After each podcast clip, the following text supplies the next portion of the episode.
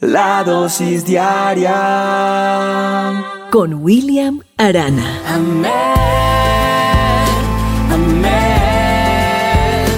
Aquí está mi inquietud, te pido amén,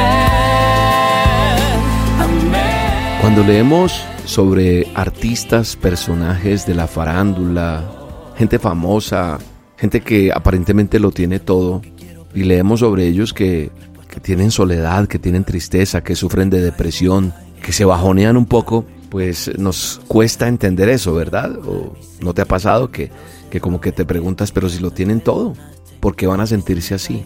Porque nosotros tenemos que partir de la premisa de que somos seres humanos, que tenemos emociones, sentimientos. Y yo creo que nadie se escapa por pasar épocas en que, en que se siente la soledad, en que se siente la tristeza. Pero muchas veces no hablamos de eso, ¿verdad? Porque la llevamos dentro, porque la sufrimos. Y puede que tú estés pasando por eso. Hoy te traigo una palabra en esta dosis para que te afiances en ella. Una promesa del Señor para tu vida. Dice el Salmo 55, 22, confía al Señor todas tus preocupaciones, porque Él cuidará de ti. Él nunca permitirá que el justo quede derribado para siempre. Yo hoy decido confiar en el Señor, en confiar en que lo que me preocupa él se va a encargar de solucionarlo, en que yo me voy a agarrar de su voluntad y que Él no va a permitir que, que quede derribado para siempre. Esa es una promesa linda para nosotros. ¿Sabe una cosa? Cuando yo le estaba hablando al comienzo de esas personalidades, de esos grandes personajes que, que nos muestran en medios de comunicación, que nos es difícil entender que pasen por momentos difíciles, que creemos que solo somos nosotros los que vivimos eso, pues eh, me puse a leer una historia, algo de la biografía de la Madre Teresa de Calcuta. Y, la verdad es que esa mujer, muy respetada del siglo XX, no era inmune a la depresión. Tenía depresión, sufría depresión. Y, y, en medio de esa depresión me parece interesante cómo contrarrestaba esos momentos críticos de ella. Ella decía que quería conocer más a Dios y deseaba que Él la usara por completo. Y aún así, a veces se sentía lejos de Él. De hecho, escribió lo siguiente, abro comillas, me han dicho que Dios vive en mí, pero la realidad de la oscuridad la frialdad y la soledad es tan grande que nada me llega al alma, cierro comillas. Y yo creo que esto hizo, estoy seguro, que ella buscara en la caridad, en ayudar al otro, sentirse mejor y eso la ayudó a enfrentar sus momentos difíciles. La vida tiene momentos altos y bajos. Todos pasamos por esto. Lo que importa es cómo manejamos nuestros momentos de oscuridad. Por ejemplo, yo te lo he dicho en otras oportunidades, ¿Cuánto tiempo pasas delante de la televisión, delante de tantas noticias negativas? ¿Cuánto tiempo escuchas música destructiva con mensaje que no construye sino derriba? ¿Qué comida estás comiendo? ¿Chatarra, basura?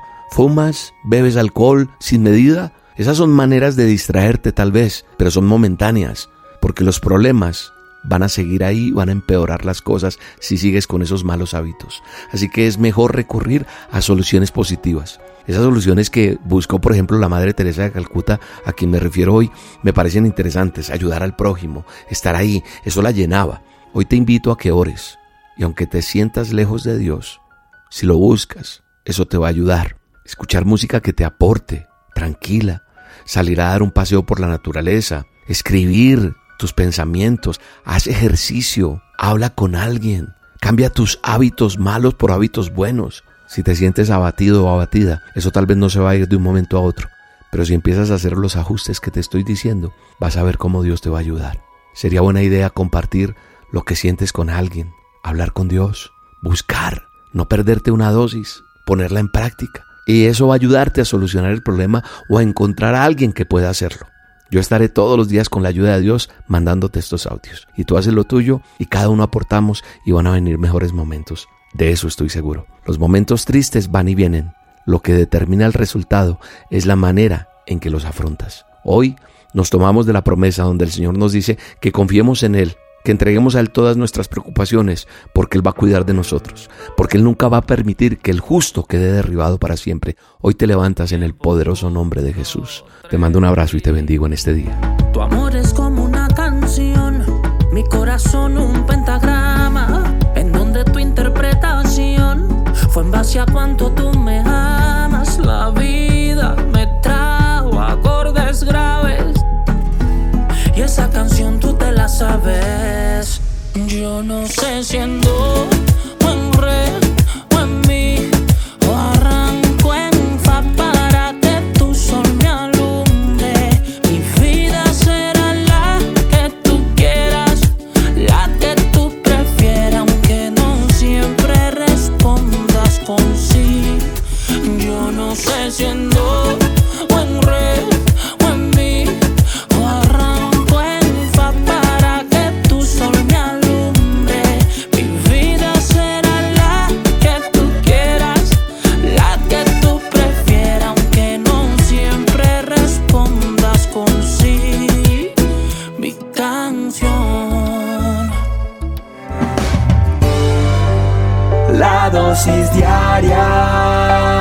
con William Arana.